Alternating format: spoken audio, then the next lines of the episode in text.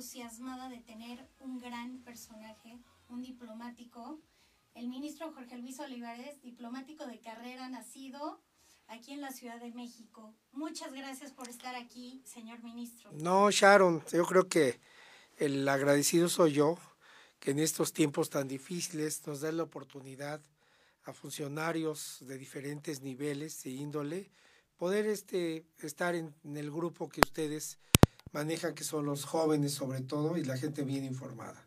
Gracias por tu invitación. Muchas gracias. No, pues aquí con una gran trayectoria tendría que invitarlo yo creo que a tres programas para que nos platique absolutamente de todo lo que está haciendo por México. Este, pues de entrada les, les platico que es ingresado en la, en la licenciatura en Relaciones Internacionales de la Universidad Autónoma de México. De México y de la Universidad de París. Wow, y de, de París eh, había eh, leído en la, en la Sorbona. Tuve, la, tuve la oportunidad, nada más que yo fui en algún tiempo en el cual todavía no había acuerdos internacionales de universidades y tenía yo que regresar a, hacer el UNAM para mi registro de mi título. También estuve en la Universidad de Niza y tuve la oportunidad de estar en la Escuela de Altos Estudios Diplomáticos de Ginebra. Así es que soy un diplomático de carrera que ya con muchos años de experiencia, pero con un enorme amor a mi país y con el gran honor de poderlo representar en nueve países y he tenido esa suerte y que el día de hoy se las puedo compartir. Impactante, señor ministro, qué increíble.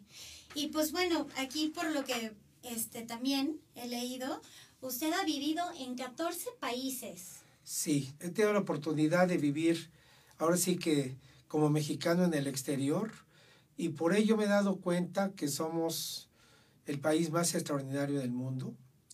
Creo que como México eh, no habrá nunca un país que, que reúna tantas características importantes, pero que el proceso principal que tenemos es el cultural y es al que debemos de enfocarnos más, sobre todo en este tiempo tan difícil de la pandemia que nos tocó vivir, ¿verdad? Claro, por supuesto. Y cuénteme, de esos 14 países, ¿cuál es el que más le, le ha gustado? Pues mira, Sharon, yo creo que uno no puede ser ingrato con el tema internacional porque cada país tiene cosas verdaderamente importantes. Yo siempre que me lo preguntan, que es una, una pregunta eh, cotidiana, siempre les digo que en el país que estoy trabajando es el mejor país para mí. Sin embargo, si ya me, me, me, comentas cuáles son los temas de, ya de aprecios y cariños, pues eh, te puedo decir que tuve una experiencia de seis años en Portugal, país europeo de la costa este, eh, y, de, limítrofe con España, y quizás es uno de los países menos visitados en Europa, pero con mayores características de cultura, gastronomía, conciencias, historia. Es un país maravilloso al cual yo invito este, a visitar siempre. Qué interesante. Y aparte, usted ha sido embajador en tres países. Qué maravilla. He sido titular, sí, en, en, en varios, eh, como encargado de negocios, pero he tenido la suerte de estar en, en, este, en Colombia, que es un país fuera de dimensiones en América Latina, que es el país más parecido a México en, en, Latinoamérica. Después, bueno, pues en Portugal, como lo acabamos de señalar, y también pues muy interesante en Argentina, un país al cual hemos aprendido muchísimas cosas afortunadamente y también con grandes características en el sur del continente. Qué fenomenal. Y bueno, platíqueme. Ay, este, lo he invitado a este programa porque hace cosas tan interesantes aparte de su carrera diplomática y ahorita este, he visto mucho que tiene la intención de eh, lo que es imagen de México en el exterior, enlaces, este, pues con cadenas productivas y cosas así. Mira, te explico. Eh, Después de toda esta experiencia y de eh, en el exterior y de trabajar como funcionario público en la Cancillería mexicana o como asesor del Senado de la República, he llegado a, muchas conclusiones importantes. Primero que tenemos una diplomacia extraordinaria. Los miembros del servicio exterior verdaderamente son gente muy, muy preparada. Son personas que nos representan con un concepto de servicio civil de carrera extraordinario y sobre todo somos servidores públicos en el exterior.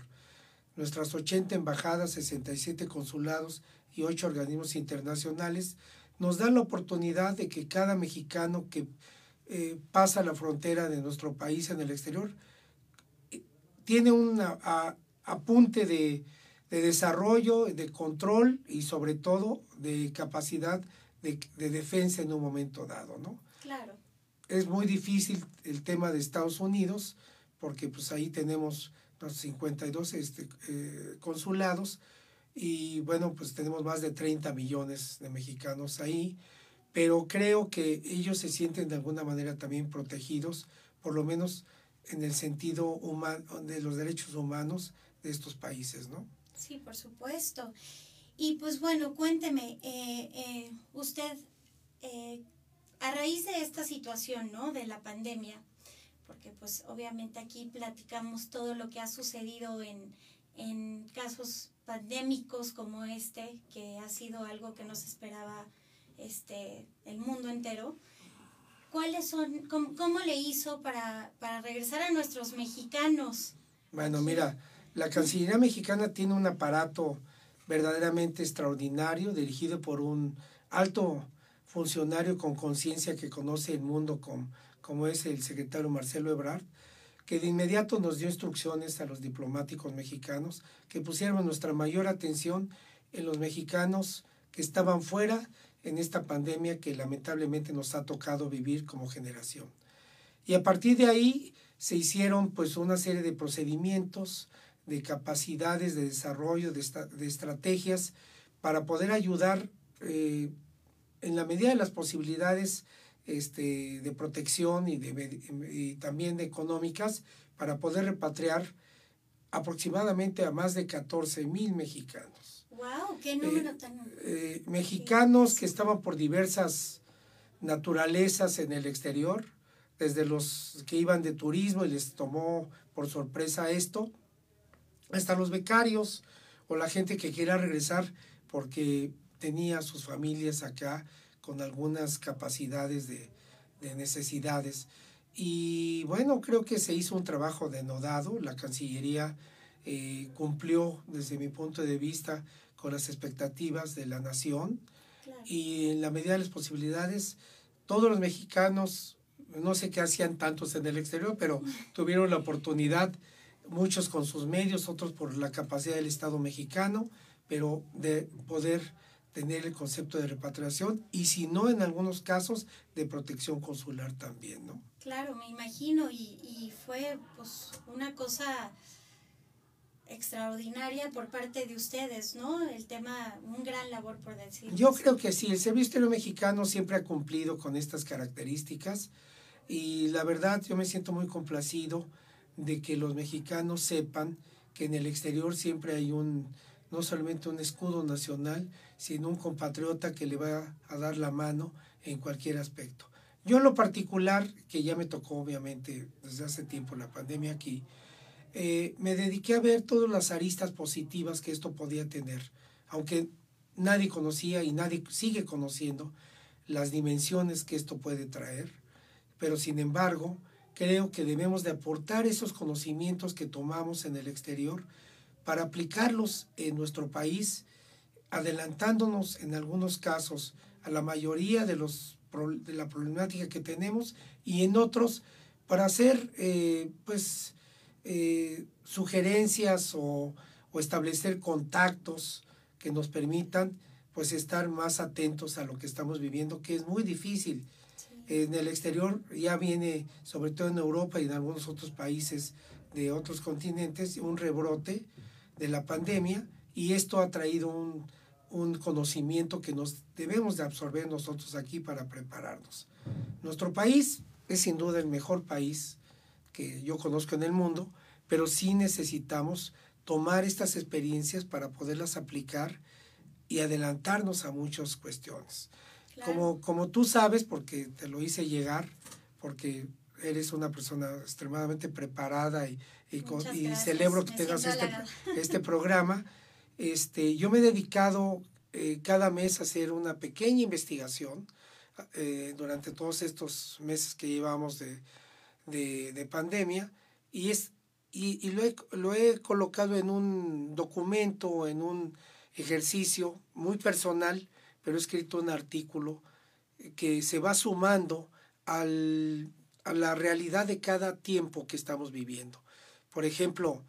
Eh, cuéntenos estos artículos. Yo he tenido la oportunidad extraordinario, extraordinarios los artículos que, que usted se ha dedicado a escribir ahora en la pandemia. Este, ¿Podría compartirnos este, alguno de ellos y bueno, los temas a tratar en sus artículos? Pues mira, han sido, eh, eh, no, no es un tema de pretensión de, de poner eh, circunstancias que no competan a nuestra realidad y a nuestra idiosincrasia mexicana. Pero, pero conociéndonos como deberíamos de conocernos más, tenemos que apoyarnos a las diferentes generaciones como vamos saliendo. Entonces, desde el primer artículo que hice del mes de febrero, que se llamaba Tenemos que proponer la vida y derrotar la muerte, que tuvo mucho, mucho éxito en redes sociales y demás.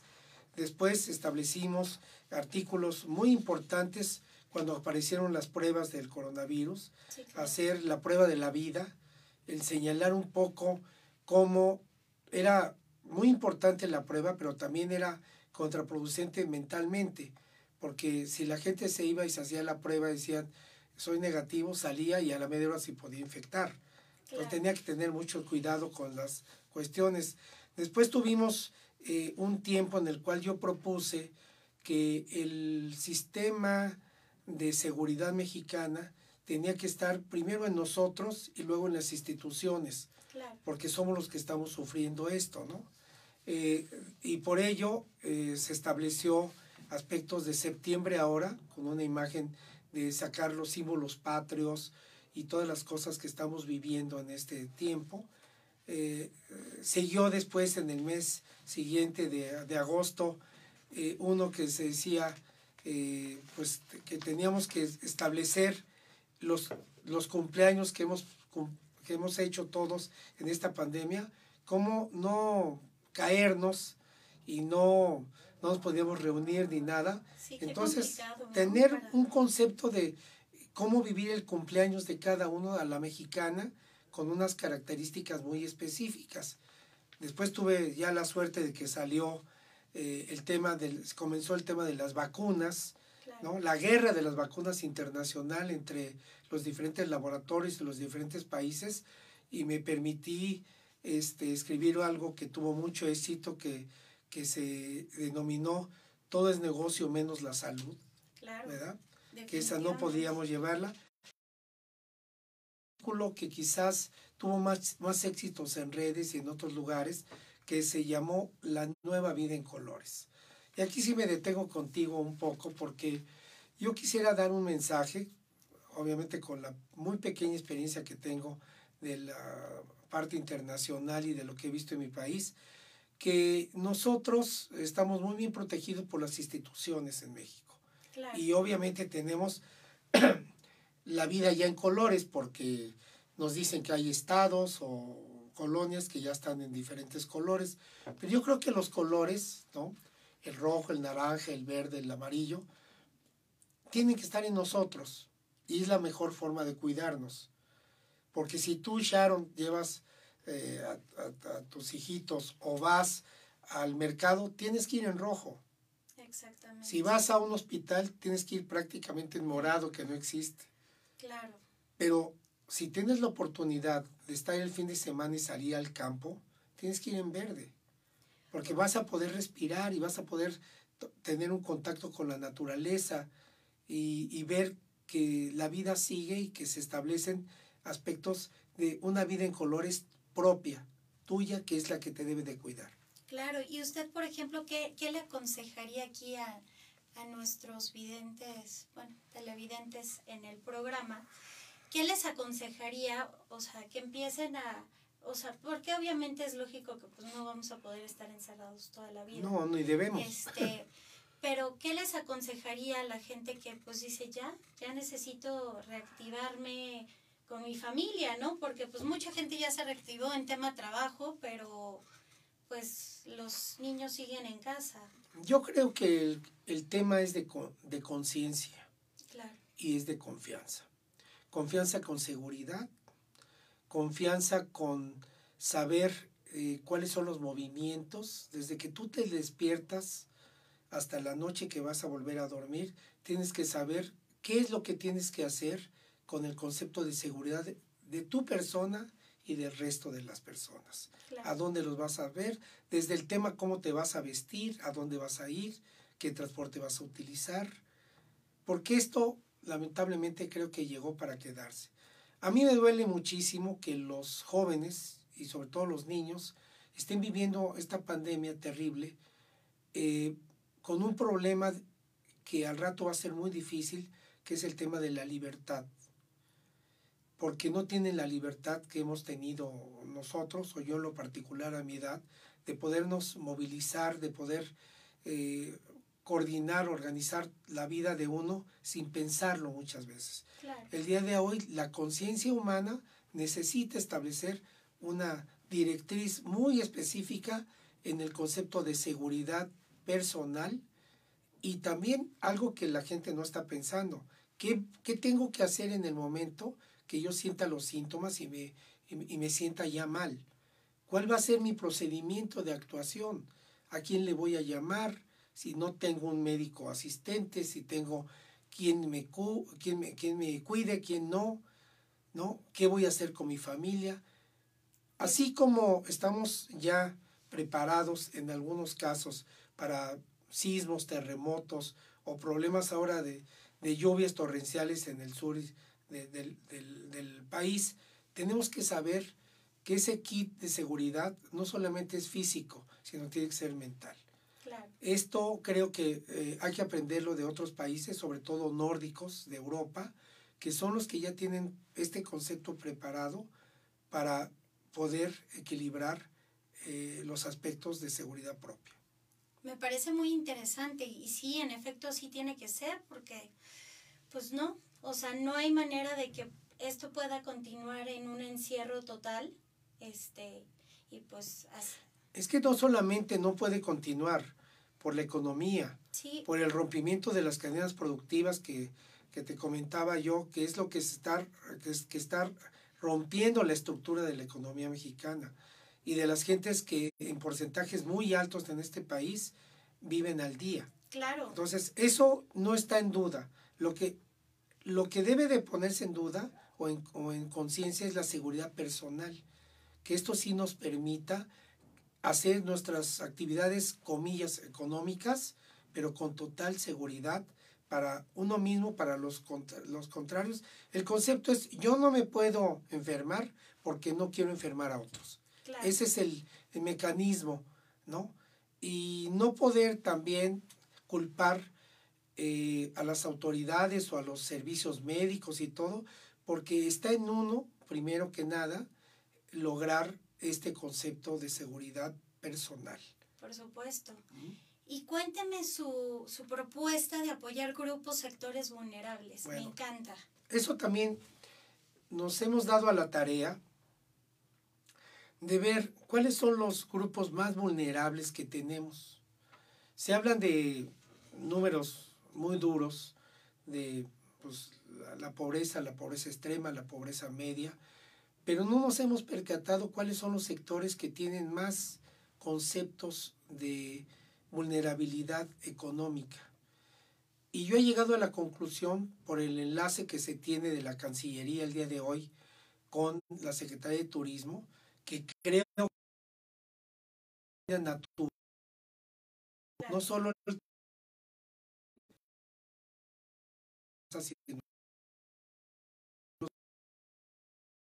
21 y tanto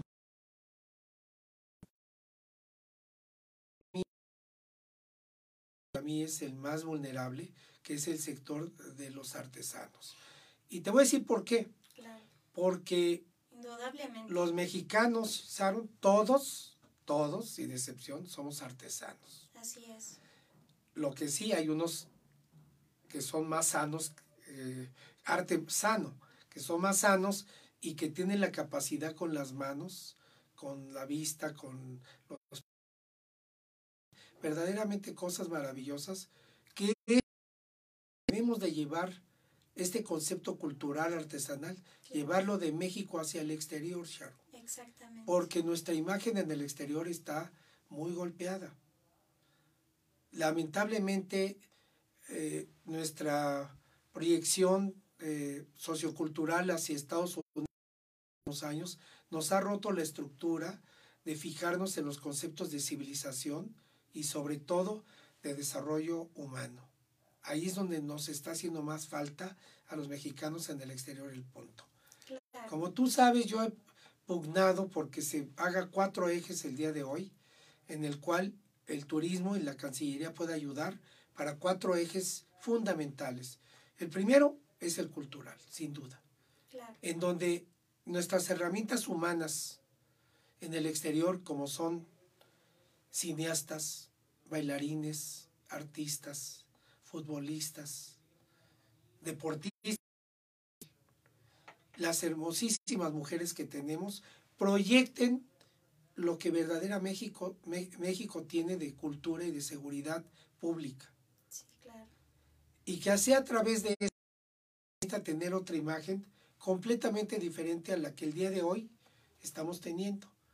No somos o, mejor dicho, no tenemos por qué estar en un concepto de narcopaís porque no lo somos así. Son sectores y son grupos que sí se dedican a esto, pero nos ha roto la estructura en el mundo este, por este concepto. Pasamos de una referencia folclórica a una, a una referencia de ser bandidos y ser narcotraficantes. Veamos lo que pasó en Colombia, cómo salieron ellos a través de sus principios eh, de manejo estructural, económico y de la belleza de sus mujeres, salieron con otra cara al mundo. Tenemos que empezar nosotros a hacerlo. El canciller ha pugnado mucho por esto, porque, porque tengamos una... Tú llegas al lugar más recóndito de, del mundo y antes te decían, es mexicano chicharito. Y ahora te dicen, el chapo. No puede ser. No, hemos perdido eso. Entonces, la segunda, la segunda cuestión, la cultura con los artesanos. La segunda cuestión es la gastronomía. Por supuesto. La gastronomía nos da identidad, nos da la capacidad de establecer una línea de acción para que la gente conozca que verdaderamente lo que tenemos en nuestro país, porque el amor como la belleza entra por los ojos y por la boca. Entonces, tenemos que ser eso. La tercera muy importante son los servicios. Los extranjeros y los mexicanos eh, hacemos turismo y vienen a México por la atención que tienen los mexicanos. servicio que, tiene el mexicano, es impresionante. Un mexicano no tiene el problema mental de servirle a otra persona. Eso lo tenemos que aprovechar muchísimo, con preparación, con consultas, con muchas cosas. Por último, hemos olvidado el concepto de sanidad y de bienestar que tenemos con todo lo holístico y todo lo sincretismo que tiene México. Entonces, utilicemos estos cuatro elementos para darle una nueva cara a México en el exterior, en un mundo totalmente globalizado, pero hoy con crisis pandémica.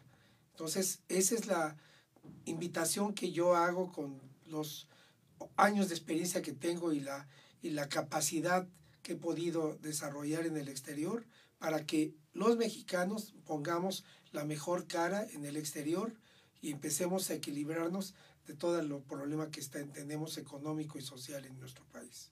Pues señor ministro, me encanta, me encanta esto que estamos platicando, tan interesante.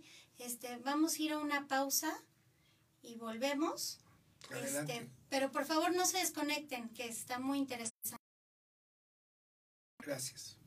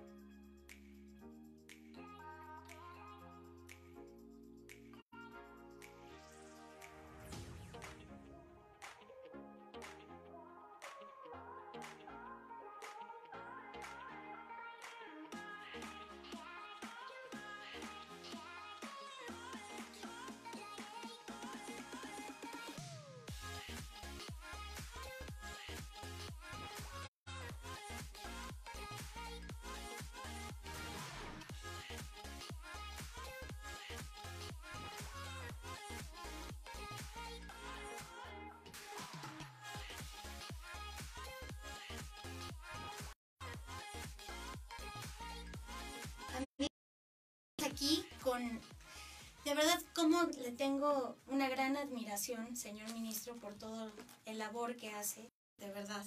O sea, está muy interesante.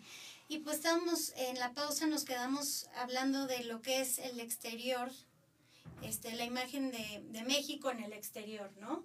Síganos contando. Entonces, pues hay que prepararnos, como decía, en temas de salud. Y, por ejemplo, ¿usted qué piensa del tema? O sea, aparte de lo de los artesanos, yo sé, estamos, es muy triste, pues saber, ¿no? Que mucha gente se está muriendo, como lo platicamos ahorita en la pausa. Pero pues también hay una cosa, como decía usted, y, y lo voy a permitir a usted decirlo, ¿no? El, el aire es gratis, ¿no?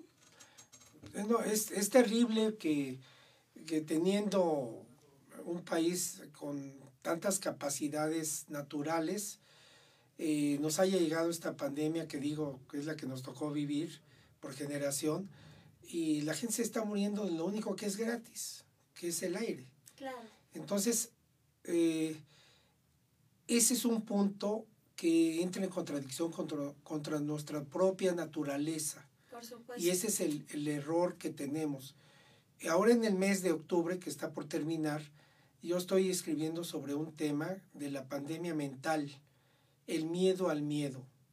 Hay que entrarle a esto, aunque no lo queramos hacer. Sí, claro. Y hay que entrarle porque desgraciadamente los que eh, hemos perdido ya personas queridas de nuestro alrededor, nos damos cuenta que muchos de ellos se fueron porque no debieron de, de hacer cosas, de descuidarse, o también el concepto mórbido que lo ha manejado tanto el, familias, el gobierno. ¿no? Exacto. ¿Y cuántas gentes también en el medio artístico? Eh, pues lamentablemente por esta, este virus que llegó a quedarse, este, pues, aunque hayan tomado las medidas, pues, es, no, el único realmente medio es... La seguridad personal, yo creo. Exactamente. Fíjate que hay algo muy interesante en esto. Eh, vamos a pasar un día de muertos, muertos chicos, muertos grandes, muy con una gran dificultad. Sí. Porque muchos mexicanos no vamos a tener la oportunidad de visitar los, nuestros panteones, de hacer un homenaje póstumo in, in situ a, a, los seres queridos que se nos han ido. Claro. Y después vamos a llegar a un tema de, la, de las navidades, de la natividad, en donde muchos de no, nuestros seres queridos ya no van a estar. Entonces tenemos necesariamente que tomar conciencia cómo vamos a reaccionar hacia esto, porque sobre todo los adultos tenemos que darnos cuenta que las generaciones que vienen con nosotros, nuestros hijos, los pequeños o los no tan pequeños, necesitan de una gran eh, refacción humana para poder sobresalirse de esto. Claro. Mucha gente es que yo no visité a mis padres para no tener problemas de infectarlos o algo a ellos, pero ellos se fueron sin que yo los des me despidiera de ellos. Exacto. ¿no? Sí. Y eso es, eso es terrible. Y ahora ni siquiera el panteón, a los que pudieron estar, este, ser eh, cremados o enterrados, no, no nos pudimos despedir de ellos. Claro. Entonces, eh, creo que el mexicano eh, pues es un ser muy de luz y sobre todo con grandes tradiciones. Y sí nos gusta estar con nuestros seres queridos que se, han, que se han ido.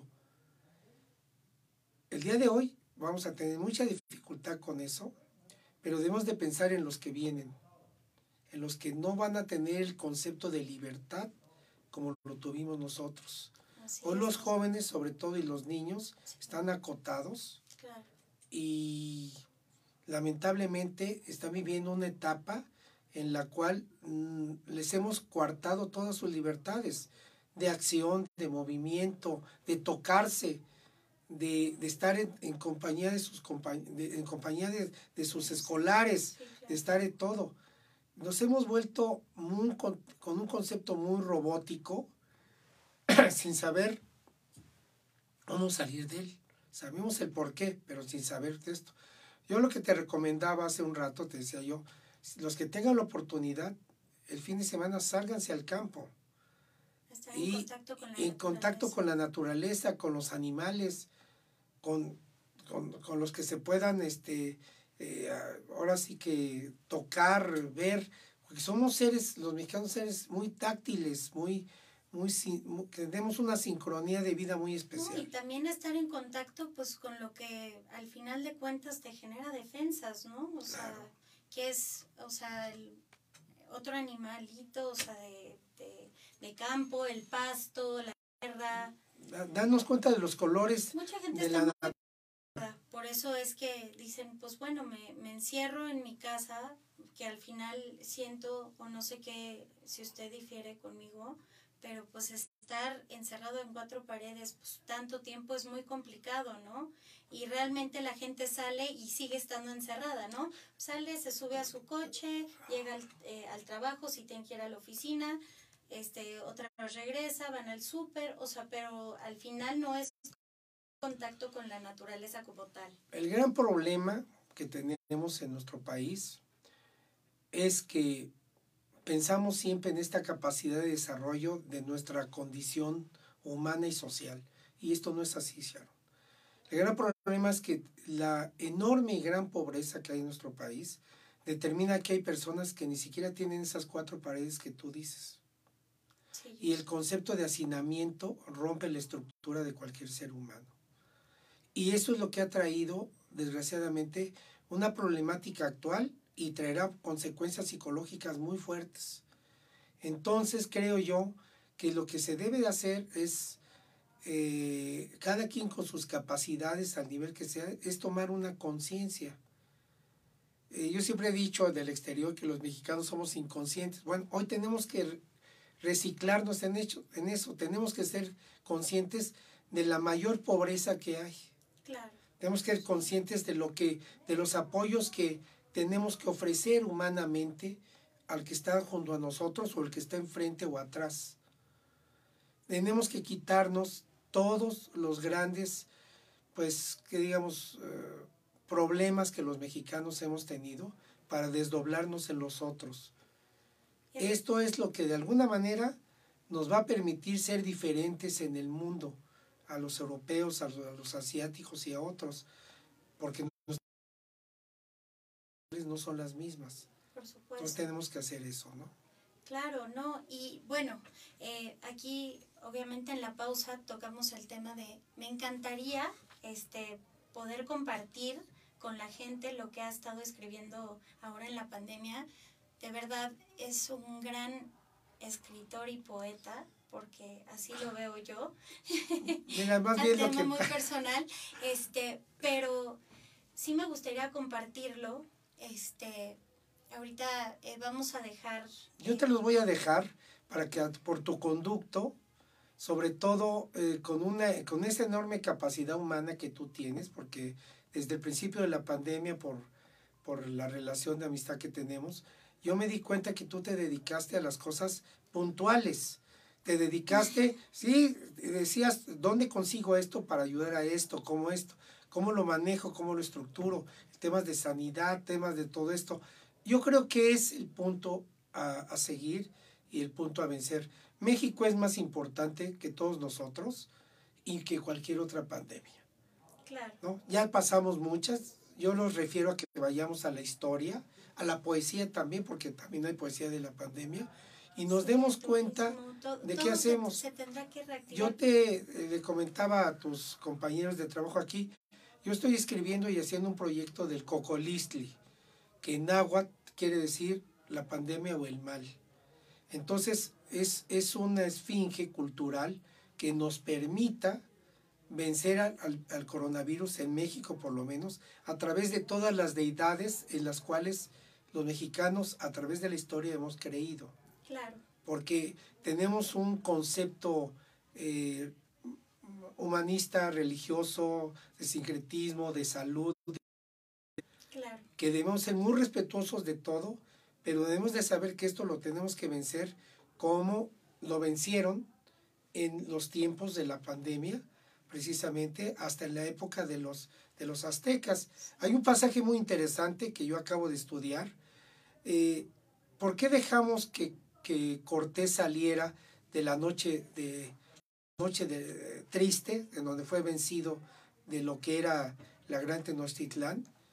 Porque ese día la pandemia que ya había llegado en, en, en su momento, eh, le había tocado a, a su, al, al, al, gran Cuitláhuac. Ah, okay. Y ese día se había muerto, ese día murió. Entonces sus lugartenientes, en lugar de perseguir a, a Cortés, fueron a verlo y le permitieron la salida a Tlaxcala y después a Veracruz para regresar con medio naves. O sea, ese tipo de pasajes, no ese tipo de pasajes históricos tienen que ver con nosotros. Claro. Y tenemos que vencer a esto con esas características, ¿no? Yo te voy a dejar estos artículos Ay, sí, para favor. que tú los puedas a través del gran número de seguidores que tienes. Gracias. Y, y, y, y les, y les quiero pedir, son simples conceptos eh, humanistas en otros lugares, por lo menos me han permitido ofrecer a este, algunas personas estos concept, conceptos que les pueden dar un equilibrio y que les pueden ayudar sobre todo a saber cómo van a, a poder seguir en este, en este tema, ¿no? Exactamente, pues el pre, el, el pre-post pandemia, ¿no? Porque no hay más. Este, todos quisiéramos como una guía de qué es lo que va a pasar. Está No toda hay. la gente preocupada y pues obviamente eh, cambiando de tema, bueno, eh, debido a sus, a, a sus este, Escritos. escritos, perdón, este, le quería preguntar, y por ejemplo, ¿qué le aconseja este, ya ahora en adelante? O sea, porque pues obviamente estamos en un trabajar, trabajar, trabajar, trabajar, eh, se dicen tantísimas cosas Sí. como que pues viene el rebrote y pues que otra vez eh, hay que ahorrar dinero, hay que tener dinero porque pues otra vez hay que encerrarse este más tiempo otra vez. ¿Usted qué opina de eso? Yo creo que, mira, eh, nuestras autoridades eh, tienen el, la conciencia y la responsabilidad de ver estos mecanismos de acción. Sin embargo, con este nuevo artículo, con esto que yo estoy escribiendo ahora, que te digo que es la pandemia mental, el miedo, Claro. eh, tenemos que ser muy cuidadosos porque eh, después de lo, que, de lo que hemos pasado y que ya salimos, va a ser muy difícil que a la gente la vuelvan a, a, este, a cerrar y a, y a controlar en otros aspectos. Por ello, creo que lo más importante es que nos apliquemos en la seguridad personal de cada uno. Claro. Porque si nos empezamos a asustar ahorita de lo que ya está pasando en Europa, viene ahora como después de tres meses llegó con nosotros, ahora va a llegar en tiempos sobre todo de invierno, en tiempos de que hoy el concepto de las vacunas eh, son, es, es prácticamente la panacea de la vida. Yo no lo creo así, es una cuestión personal. Yo creo que en la seguridad de cada uno y de la, del la, el fortalecimiento físico y mental que tú puedas tener es lo que te va a poder asistir y poder salir de estas cuestiones. La gente no puede ya eh, dejar de trabajar porque tantos meses en un país de corta instancia económica nos está ya Es haciendo imposible. mucho, mucho problema. Entonces yo siento que uno tiene que vivir con su propio color o sus colores y tiene que ser extremadamente cuidadoso para poder hacer lo que corresponda en favor de sí mismo y de los siguientes, ¿no? Aquí yo los invitaría a que hicieran una especie de programa cotidiano, de decir, tengo que hacer en la semana esto cada día, ver cómo voy a salir, cómo voy a organizar, cómo me voy a cuidar, cómo voy a cuidar a los míos, cómo Claro. es esto lo que va a ser. Y si logramos hacer esto en una pequeña capacidad, lo podemos hacer conjuntamente. Los mexicanos somos artesanos, como te decía yo, te podemos salir de esto y de muchas otras cosas, ¿no? Sí, yo siempre he dicho, este, aquí, pues, de verdad, el mexicano es, se levanta siempre, o sea, son fuertes para todo, o sea, sobrevive.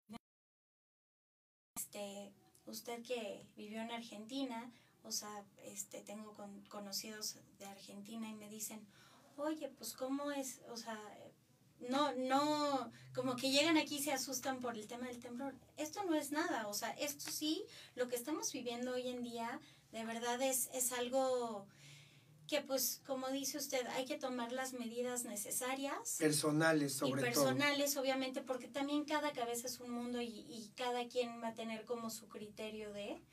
Pero pues es algo que... Pero es en beneficio de uno mismo y de los demás. Y de los demás. Tomaste, tocaste un tema importantísimo. Hemos aprendido, comillas, comillas, a vivir con los terremotos o los temblores. Claro. Tenemos necesariamente que aprender a vivir con esto pero con actitud, con sensibilidad, con criterio y sobre todo con enorme cuidado. Este, eh, así eh, creo que podemos solventar las cosas.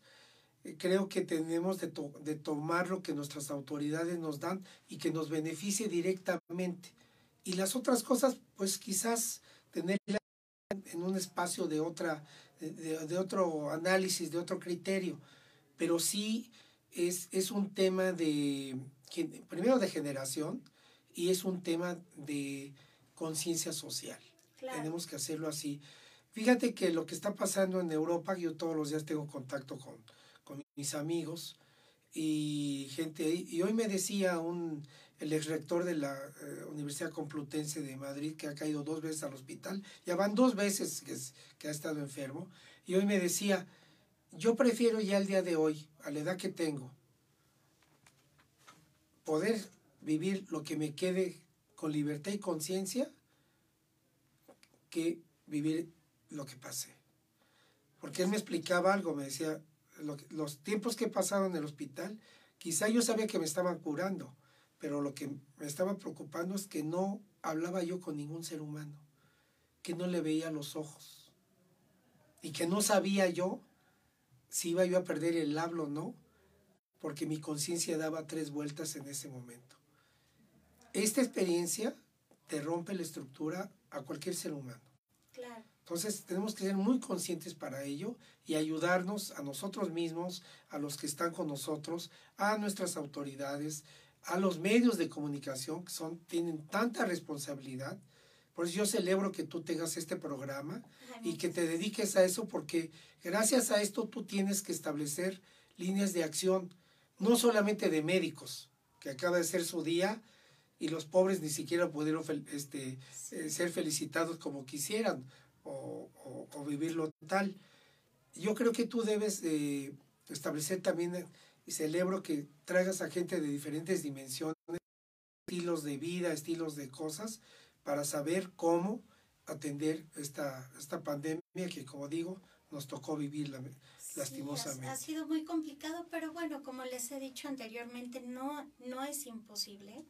Es, es, es un, un adaptarse a esta situación. Y pues bueno, obviamente usted siendo que aunque dice que no, pero yo digo que es un gran sibarita, este, haciendo lo que a cada quien le gusta, ¿no? O sea, ¿qué, qué recomienda, por ejemplo?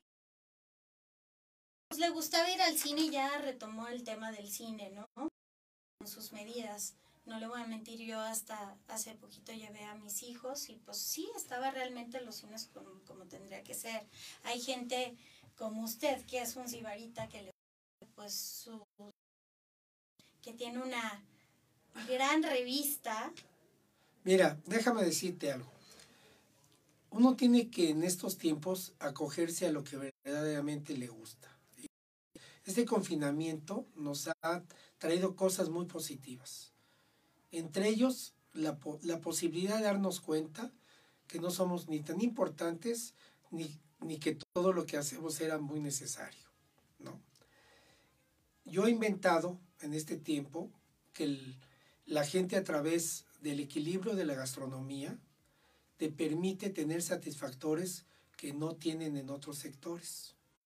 Porque si tú te dedicas, en estos tiempos, te has dedicado a comer indiscriminadamente, la vas a pagar muy mal. Sí, por Entonces tienes que saber.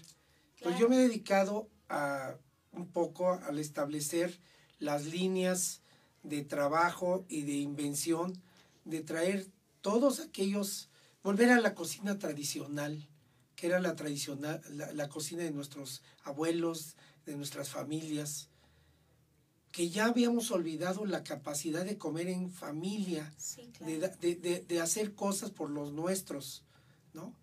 Obviamente, hacer maridajes con eh, productos mexicanos que ya también habíamos olvidado. He tenido que descubrir mucho, eh, un toque, por ejemplo, en las comidas de pulque, que es maravilloso. Porque que- aparte usted fue nombrado, este, el, eh, fue nombrado ahí en la Academia Sí, Culinaria soy, soy de los pocos mexicanos, o quizás el- Sí. que no soy chef y soy miembro de la Academia Culinaria de Francia y que tengo el- un grado importante ahí y que de alguna manera este, he puesto la comida mexicana en Francia en el mejor de los niveles. Recientemente, el, antes de la pandemia, los españoles también me han concedido el honor de ser un, tener una representación importante en, en- en la Academia Española